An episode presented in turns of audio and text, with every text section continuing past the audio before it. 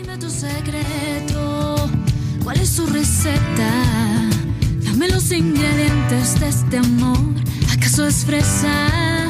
Un poco de vainilla. Hace siete días, en este mismo espacio, estuvimos, vamos, yo digo estuvimos porque yo sufrí por todos, ¿vale? Estuvimos sufriendo con un bizcocho, con el bizcocho de su madre, el bizcocho de Antonia que nos puso los dientes largos, y me parece que hoy no terminamos de abandonar el dulce. María del Mar Márquez, bienvenida, ¿qué tal? Hola. ¿Cómo estás? Bien, pero no traigo dulce. No Sabes dulce. que voy equilibrando. Ah, vale, vale, vale. Pero bueno, sí te voy a invitar a un dulce. A ver en qué quedamos. Porque Espérate. mira, aunque falta todavía días, que la semana que viene lo recordaré, el próximo 3 de febrero presentamos nuestros libros en un lugar de la cocina 1 y 2 en la librería de Amigos de Lorca, Muy bien. la librería que hay aquí en calle Balbuena. Y vamos a invitar a unas flores y a Mistela a toda aquella persona que nos quiera acompañar. Perfecto. Em, pregunta, ¿solo vais a llevar los libros? ¿No lleváis fotografías también para mostrar? Pues la verdad que en principio, como no el espacio no es muy grande, le- no las vamos a llevar, pero los libros sabes tú que se ve fenomenal las fotografías. Libros, Una auténtica maravilla. Sí, y sí, es, sí. es cierto que el espacio no es muy grande, pero también es verdad que los amigos de Lorca se organizan muy bien. ¿eh? sí. Bueno, tengo tiempo de hablar con ellos, pues si llevamos unos No, no, caballetes o algo. no, y te lo digo, no te lo digo por los caballetes, sino porque aunque el espacio no es muy grande, pero bueno, eh, mal que bien allí 10-12 personas entran perfectamente para la presentación. O sea que Sí, sí. que Así que mira, organizar. si tienes el gusto de acompañarnos, eh, vamos a preparar unas flores el día de antes. ¿Vais a preparar flores? Claro, también? vamos a preparar flores No manchegas. ¿Qué es eso? ¿Qué es- con un- una copita de mistela y Sí, bueno, pues la introducción para aquella persona que conozca el libro o para quien no conozca los libros y los estaremos allí firmando y todo. Si el caso es torturarnos un poco, en, en- vamos. Esas flores crujientes que se... Ya, ya, o sea, tampoco redundes. Venga, a ver, ¿de qué vas a hablar hoy? Venga, vamos a hablar de salado, que, que nos pasamos con el dulce Venga, de salado, y, va. y- y vamos a hacer un platito salado, que es además uno de esos platos que yo hace infinidad de tiempo que no como, voy a tener que, que apuntaros la lista para prepararlo, como es un mojete. ¡Ay, qué bueno! Un mojete de estos platos que nos recuerdan nuestra infancia, ¿verdad? Que es lo que solemos decir. ¿Cuánto Sí. tiempo hace que no lo comes? Pues no te creas que, vamos, no exactamente el mojete, pero un moje de espárragos, Sí. eso lo, no- lo- lo- lo comí hace poco. Vale, pero este, bueno, es un primo, un primo, vamos a, decir, ¿vale? Este es con bacalao. Un plato saludable, además de con este tiempo, apetece también, ¿verdad? Siempre apetece todo lo que traemos, pero, Sí, la verdad es- pero parece que apetece un poquito que en más. cualquier momento viene bien. Bueno, venga, va. va- Venga, vamos con el refrán. Refrán, refrán para el mojete. Venga, eh, venga, este también es muy sencillo. Quien se pica, ajos come. Sí.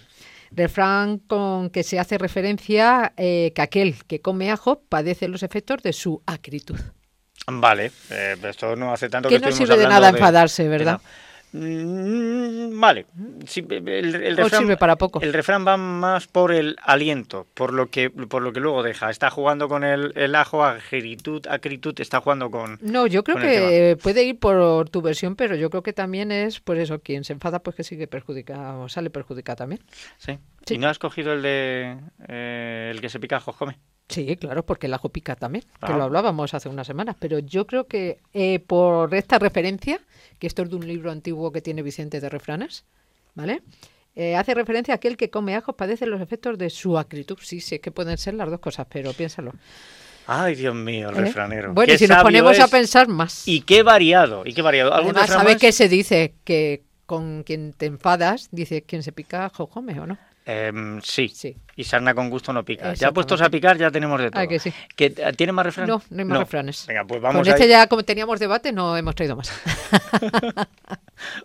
vamos a ir entonces Venga. a por los ingredientes Venga, los ingredientes que son, de nuevo, muy sencillitos y que solemos tener en casa, ¿vale? Y si no, pues si alguno nos falta, lógicamente, lo, lo preparamos como yo voy a preparar el bacalao que no suelo tener. Mira, para este guiso, con un kilo de patatas, Sí.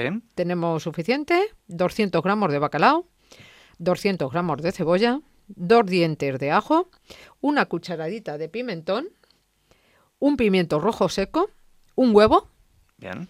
agua, sal, nuestro aceite de oliva virgen extra y por añadir un vinito de vinícola de Valdepeñas. Perfecto, pues estupendo, pues ya tenemos Al bizcocho no le iba mucho, pero al mojete sí le va. Bueno, al bizcocho no le iba en la receta, En la receta. pero puedes acompañar, ¿por Sí, qué no? Sí, sí, sí, sí. Bueno, ya que tenemos los ingredientes, ahora pasamos a elaborar este Venga. mojete y cómo lo hacemos. Pues muy sencillo. Mira, desalamos el bacalao durante 24 horas o podemos comprar, lógicamente, el bacalao ya desalado. Si, no, si lo compramos salado, cambiar el agua varias veces. No vale con ponerlo una vez en agua, ¿vale? Hay que cambiarlo cada ocho horas. Luego pelaremos las patatas, las lavaremos y las chascaremos en trozos desiguales, con lo cual haremos que suelte el almidón y ese guisito nos quede así más compacto, que a mí me gusta mucho más que si es más líquido. Por tercer paso tendremos pelar y picar la cebolla, los ajos y pimiento rojo. Mi recomendación es embrunar lo más pequeñito posible porque no me gusta que se noten mucho los trozos. Bien. Y luego por último, pues en una olla o recipiente ponemos todos los ingredientes, se añade el pimentón y se cubre con agua. Eh, ¿Cómo se dice esto? Que se hace en crudo. Esta comida se hace en crudo. Vale. ¿Vale? Cuando ponemos todo así sin sofreír, es una comida que se hace en crudo. Cocer a fuego lento todo el conjunto y cuando las patatas estén tiernas, le extrañamos un huevo y rectificamos de sal si fuera necesario. Estupendo. Fíjate qué sencillito. O sea, que lo pones y se hace solito. Mientras te ves un capítulo de Netflix o escuchas un programa de Onda pues ya tienes la comida hecha para el día de mañana. Como no requiere de una preparación previa, pues no hay que sofreír, no hay que reservar, no hay que no sé qué, pues entonces, claro, vamos mucho más rápido. ¿Dónde va a parar? Ah, que sí.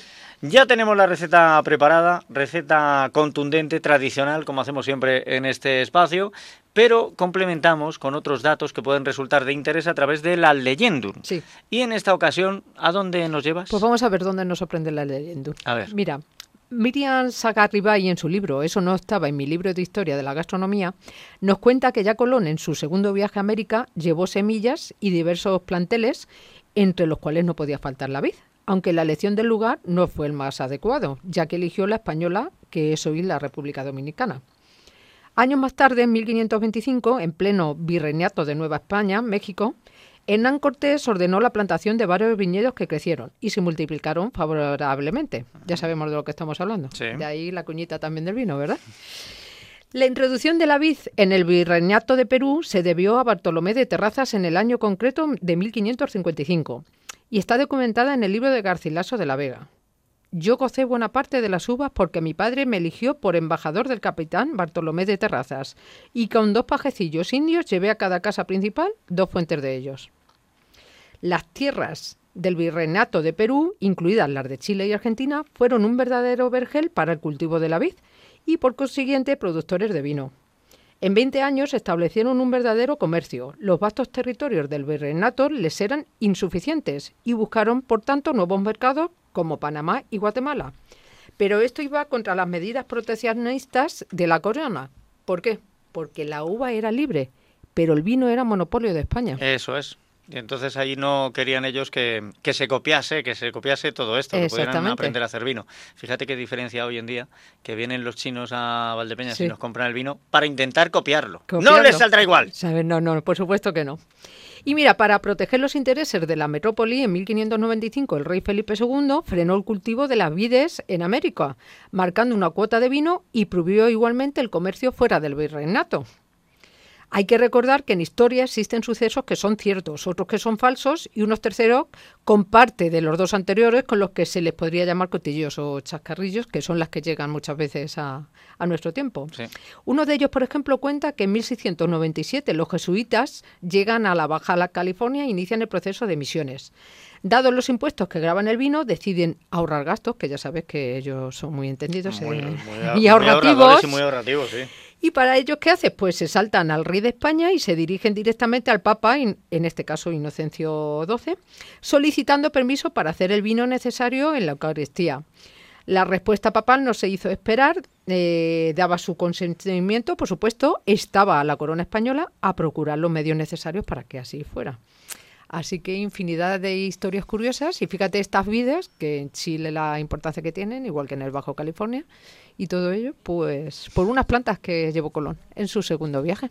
Así empezó esta historia, que a día de hoy pues em, se va contando todavía, con avances, con muchos avances, porque no hace tantos años, recuerdo yo aquí, eh, el espacio que teníamos con Juan Sánchez Moreno, donde hablábamos de que eh, América Latina empezaba a hacer vinos a tener en cuenta, empezó a hacer buenos vinos y además estaban innovando con el backing boss y este tipo de, envases y bueno, pues a día de hoy es verdad que han sabido construir también. Y empresas también valdepeñeras han desplazado a Chile por, viendo el potencial que tienen por supuesto lógicamente allí. Por supuesto que sí. Bueno, pues ahí está, ¿eh? La historia del monje relacionada con el vino. Ya tenemos menú para mañana, ¿ves? Y además no sabía qué hacer mañana de comer. Pues y el, mira, y el maridaje hecho. Y el maridaje, porque, porque lógicamente. Con un, con un concejal. Uy, qué rico. Con un concejal está riquísimo, riquísimo. Riquísimo. Pues que pases buena semana Igualmente. y nos volvemos a encontrar aquí. en- Pues aquí estaremos. Nada, en una semanita, En siete una días, semanita siete pasa días. rápido, la verdad es que sí. no se la pongo. Que así lo hacía mi abuela. Con mi.